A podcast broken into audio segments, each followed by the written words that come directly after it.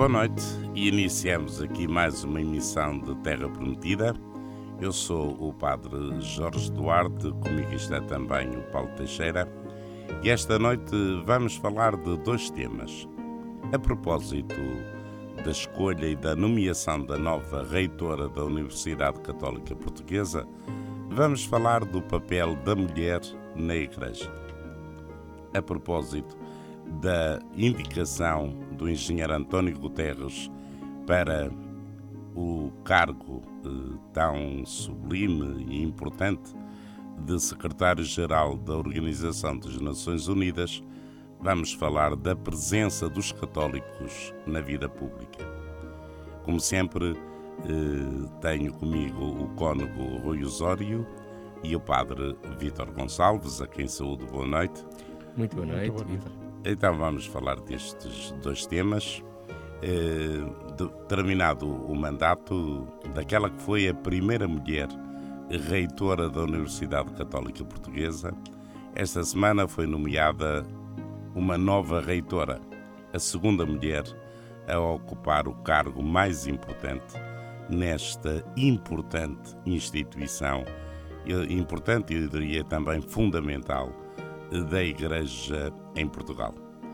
E por causa desta nomeação e do, daquilo que ela significa e da escolha de ser uma mulher eh, em poder executivo e importante na estrutura da Igreja, eh, eu proponho-vos começar por este tema e falar do lugar da mulher na vida da Igreja, um tema que tem sido recorrente também no magistério do Papa Francisco, eh, que fala muito da importância de ter mulheres nos centros de decisão.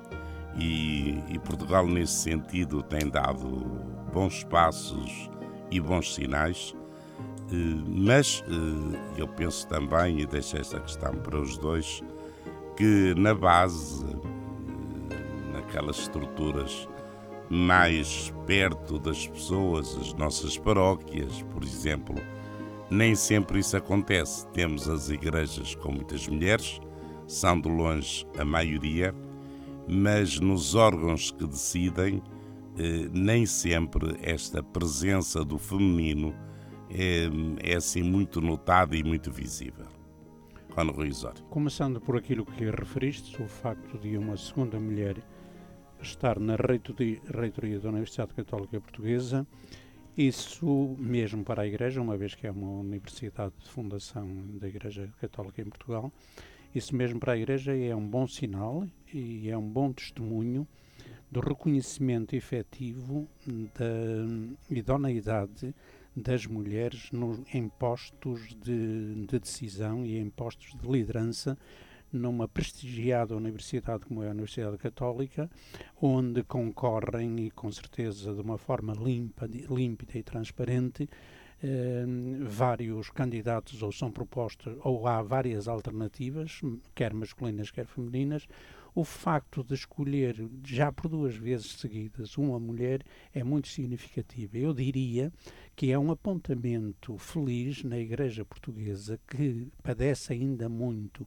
de uma secundarização da, das mulheres na assunção de decisões e de responsabilidades como e não apenas as consagradas, mas as mulheres leigas eh, na vida da Igreja, apesar delas, em termos de prática religiosa, provavelmente ser mais do que o dobro do, dos homens, e provável, provavelmente também elas, é mais na idade já avançada, que são mais perseverantes na, na prática, portanto, há aí muita, muitos dados para uma análise quer sociológica, quer pastoral, mas é uma evidência que elas por, por, pela sua própria luta, pela sua própria natureza, mas também e sobretudo em parceria com os homens, porque acho que os avanços são, uh, são quer dos homens, quer das mulheres, e, e a ninguém pode ser indiferente a dignificação social eh, e aceite com, na plenitude dos seus direitos e das suas obrigações das mulheres, quer na sociedade, quer na Igreja, e esse dado é significativo partindo da Universidade Católica diria a, a seguir que parece que o poder masculino ou a masculinização da, da, da sociedade, também da Igreja, onde nos grandes centros de decisão eh, há um predomínio de, de, homens e há uma secundarização, pode não, não, não é tanto hoje de direito, mas de facto, porque as mulheres ainda, ainda são impedidas de, de, várias realidades na, na, própria Igreja, como na sociedade, apesar de já lhes conhecerem algum estatuto socioprofissional e etc., ainda são discriminadas ao nível de salários, em média, não estou a falar destes altos cargos, em média, e, e, não se dá, portanto, tanta importância. E mesmo são mais preferidos, às vezes, em alguns setores profissionais, mais os homens do que as mulheres. E as mulheres têm mais complicações para, às vezes, assegurar e, uh, o, seu, o seu emprego, uh, desde gravidezes até aos períodos uh, que, de, que sofrem, que sofrem, não, que têm habitualmente. várias razões, portanto, há, há uma secundarização.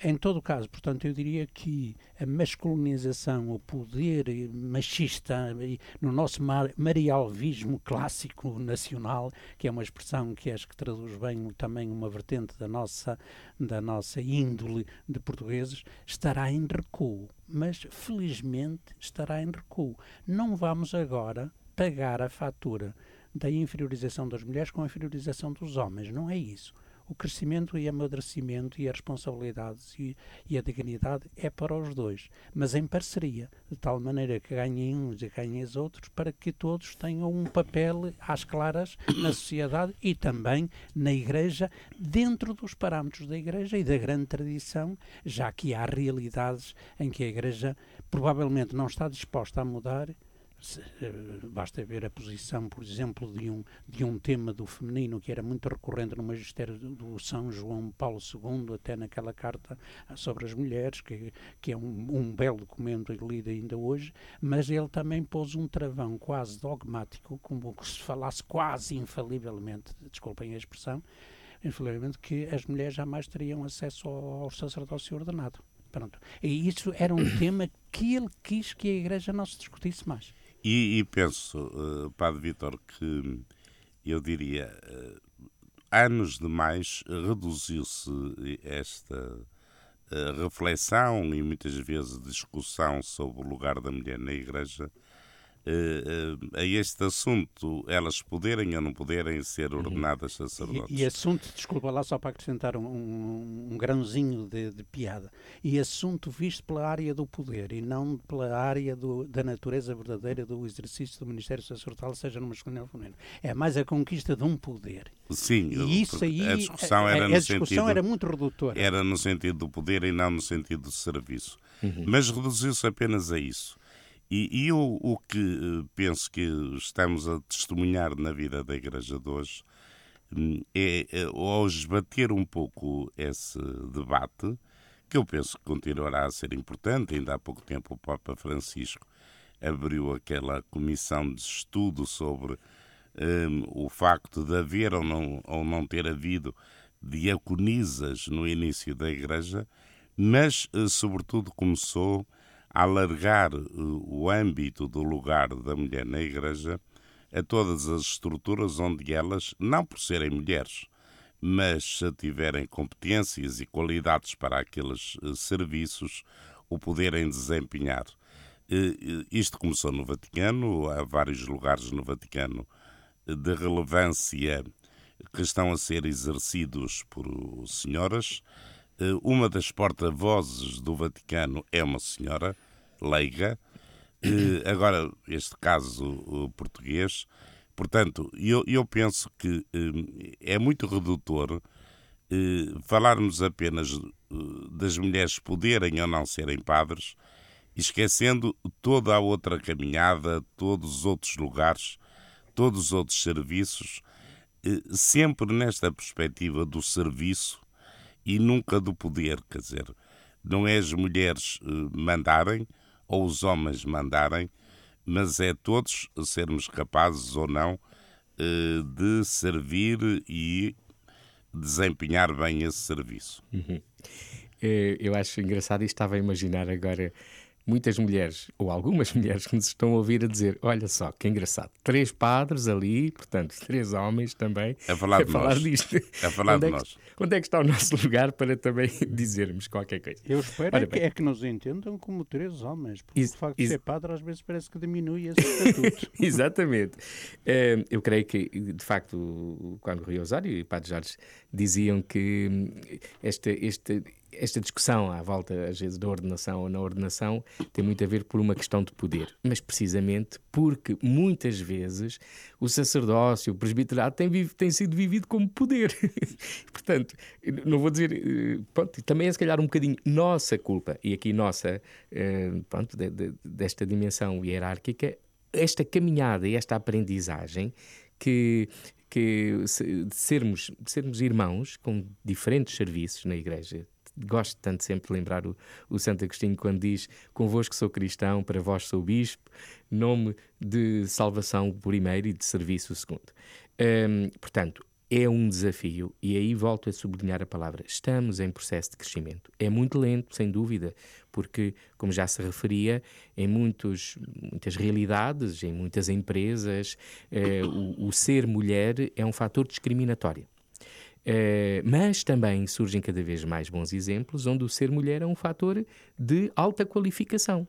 E precisamente creio que na eleição, mesmo na escolha desta reitora, a seguir a uma outra reitora, vem ao de cima um conjunto de qualidades. As qualidades humanas são diferentes de pessoa para pessoa, mas há características próprias que poderíamos dizer mais de homens, mais de mulheres, e nós que vamos aprendendo e também crescendo e desenvolvendo essas capacidades. Naturalmente, um, há, há uma, quase que uma predisposição, de facto, para algumas mulheres para serem extraordinariamente um, boas organizadoras, pontes de diálogo, estabelecer eh, capacidade de, de trabalho, de, de entrega eh, espantoso.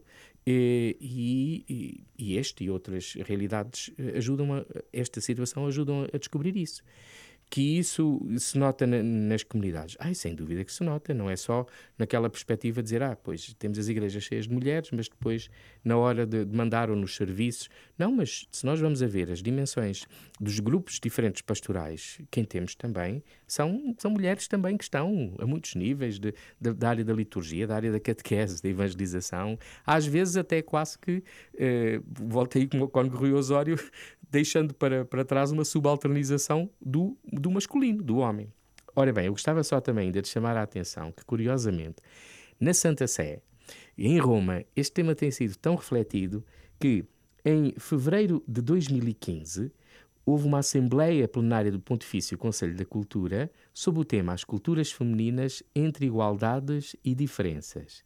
E ainda, eh, ainda há dias terminou também um simpósio eh, em Roma eh, com esta, portanto, terminou a 28 de setembro o simpósio sobre o papel da mulher na Igreja, organizado pela Congregação para a Doutrina da Fé. Portanto, quer dizer, estes encontros pode parecer uh, que, que, não dão frutos, mas não. O facto deles existirem, o facto de, da reflexão que se vai fazendo, o, o sem dúvida aí o, grande papel do, do, Papa Francisco, e penso que ele não está sozinho, aqui eh, consultando um, um texto eh, Dom Luís Ladária Ferrer, o secretário do Dicastério da Doutrina da Fé, falava este simpósio nasceu do desejo do Santo Padre aprofundar o estudo sobre as mulheres na Igreja, de modo que o papel das mulheres seja cada vez mais valorizado. Portanto, creio que são tempos muito ricos que nos desafiam a esta, eu diria, desinstalação às vezes. Eu creio que Hum, diria, afetivamente, isto vai estando muito presente, vamos percebendo esta riqueza de, acima de tudo, sermos irmãos, e esse é o grande desafio de, da Igreja: é ser uma Igreja fraterna, de irmãos, com responsabilidades diferentes, onde, eh, pronto, há, há coisas que têm, têm, têm o seu peso, mas onde as lógicas de poder passem a ser lógicas de serviço. E, e referiste uh, esse tema, Padre Vítor, e penso que é muito importante eh, porque de facto muitas vezes entende-se os serviços na Igreja como poder e grande parte das vezes por culpa nossa, porque é assim que o exercemos. E se há alguma coisa que o Papa Francisco eh, repete eh, constantemente, é quando fala a bispos ou padres exatamente desta dimensão de serviço e que vivamos o, o nosso ministério como quem serve e não como quem manda. E não nos tornarmos donos uh, ou vivermos como donos uhum. da, da Igreja. Mas, o Rui Osório, eu penso também que quando se fala do lugar da mulher na Igreja, para além do, do, do, lugar que ocupa propriamente à frente deste grupo, naquele serviço ou noutro, é também um, um, a presença feminina. Eu não sei se pode falar de cultura feminina, o modo de ser feminino que, que é complementar e nós eh, precisamos uns dos outros porque nos eh, completamos uns aos outros.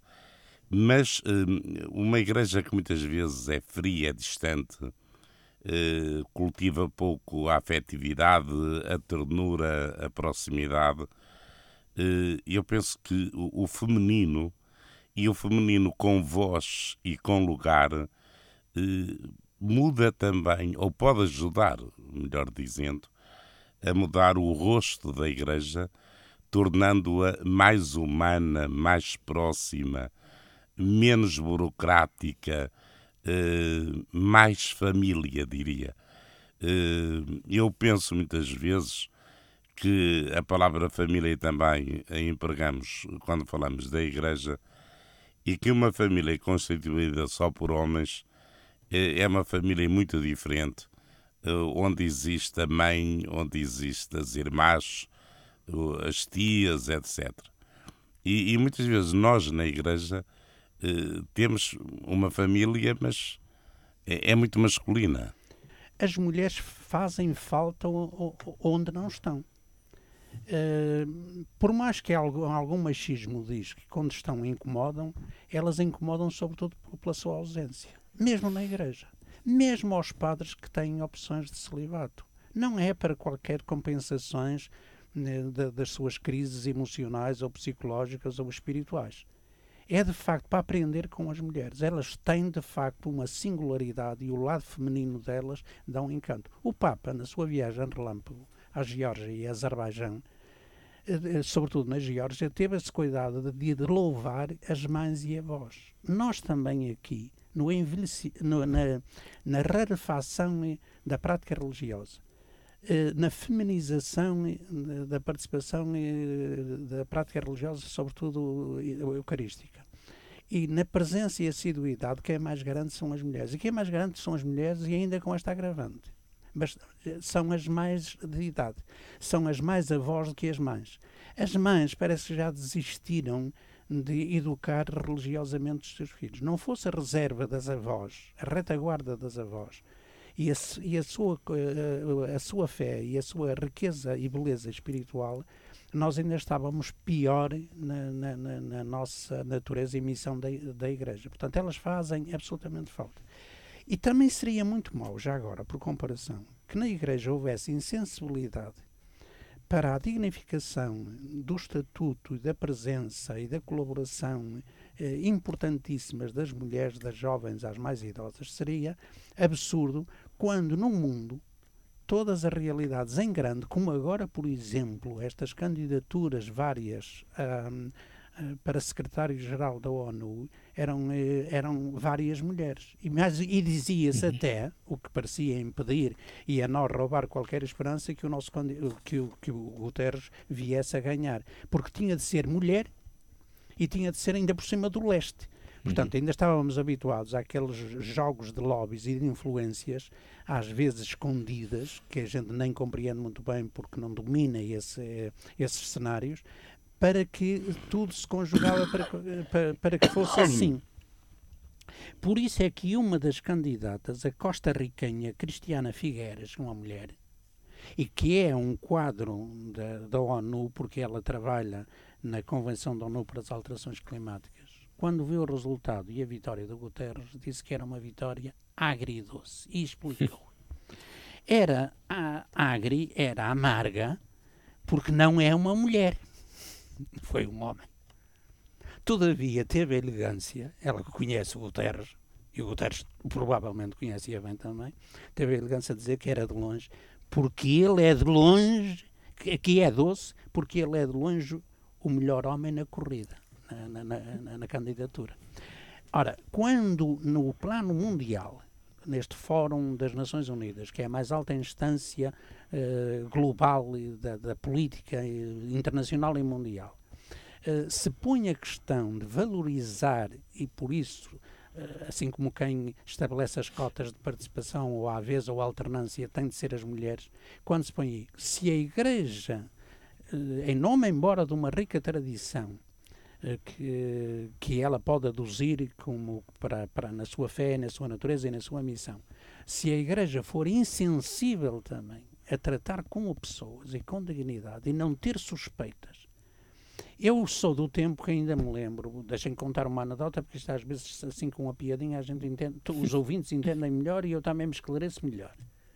Eu sou do tempo de jovem sacerdote que sacerdotes de, de idade mais avançada, já com muita idade, nunca recebiam no seu escritório para atendimento uma mulher que, que lhes aparecesse sozinhas. E corriam com elas, mesmo na cidade do Porto, eu lembro-me dessa cena, corriam com elas como se fosse o diabo a tentá-los para o pecado vai-te embora, porque elas estavam ao serviço da maldade e não, não iam bater à porta para um assunto de expediente de, da agenda religiosa dos serviços, mas iam, na, na suposição de um homem destes, iam como tentadoras. Era a Eva a tentar o Adão, mas também a Eva a desculpar-se por causa da serpente. Ah, quando houver esta mentalidade tão discriminatória, tão sob suspeita, nós estamos a impedir, por omissão, eh, estamos a impedir a ascensão da, da, mulher ao posto de dignidade que deve ter na sociedade e que deve ter na Igreja. Ora bom, o Cono Ruizório eh, já referiu eh, as eleições eh, para o cargo de secretário-geral da Organização das Nações Unidas, que para nós portugueses foi, foi um orgulho, foi motivo de grande júbilo eh, ter sido um dos nossos eh, a ser o, escolhido pelo Conselho de Segurança e a ser eleito, eh, esperamos por assim, por aclamação. No, no Conselho de Segurança e esperamos que para a semana seja eleito na Assembleia Geral. E também, Padre Vítor, para concluir, porque o nosso tempo está a esgotar-se, numa posição que eu penso que é muito importante e, altamente pedagógica, que é o respeito pelos outros. Ou seja, ele nunca fez bandeira desta sua convicção religiosa, da fé que partilha, mas tem falado muito do respeito pelos outros. Estamos num mundo de culturas múltiplas, que é no diálogo que, que se avança e, portanto, não impõe aquilo em que acredita, eh, mas também não esconde eh, e, sobretudo, testemunha esta capacidade de fazer pontos, de abrir diálogos e fazer consensos. É, num dos jornais destes dias, um professor universitário, Viriato Soromanho Marques, dizia, entre, entre outras coisas, algo que eu guardei que me parece muito importante.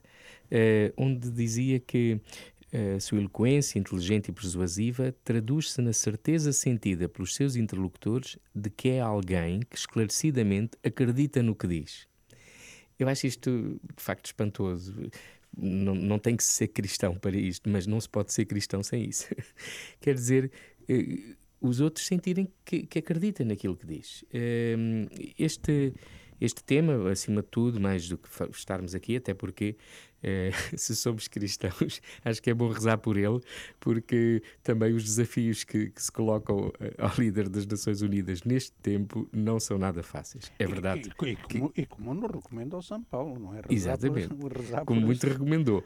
É. Um, e, penso que, pronto, nós quase que vivemos isto assim um bocadinho como não é como, claro, mas como quando Portugal foi campeão europeu, eh, mas eh, e é um motivo de facto de orgulho, de sentir que, eh, que é um português, que é um português que, com quem temos uma sintonia de vida muito grande, também por esta dimensão da fé e uma fé cá está expressa até nas suas primeiras palavras. Ele disse: sentia humildade e gratidão.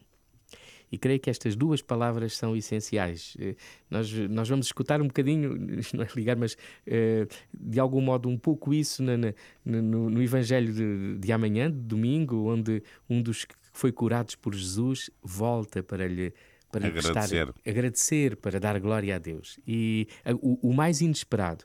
Portanto, humildade e gratidão, creio que podem ser também valores muito importantes uh, na, nossa, na nossa escolha cotidiana. Foi muito interessante essas duas palavras que têm muito a ver a humildade com o sentido do tal fermento na massa, do grão de mostarda que é, que é pequenino e que pode crescer, e a gratidão no sentido de reconhecer que não se é um elemento isolado, não é uh, só contra os outros. Não, há aqui tanta gente que, com quem se trabalha, com quem se pode fazer, e é essa a grande, eu diria, o grande sentido desta presença cristã no mundo. Sublinho apenas dois textos que neste contexto vale a pena voltar.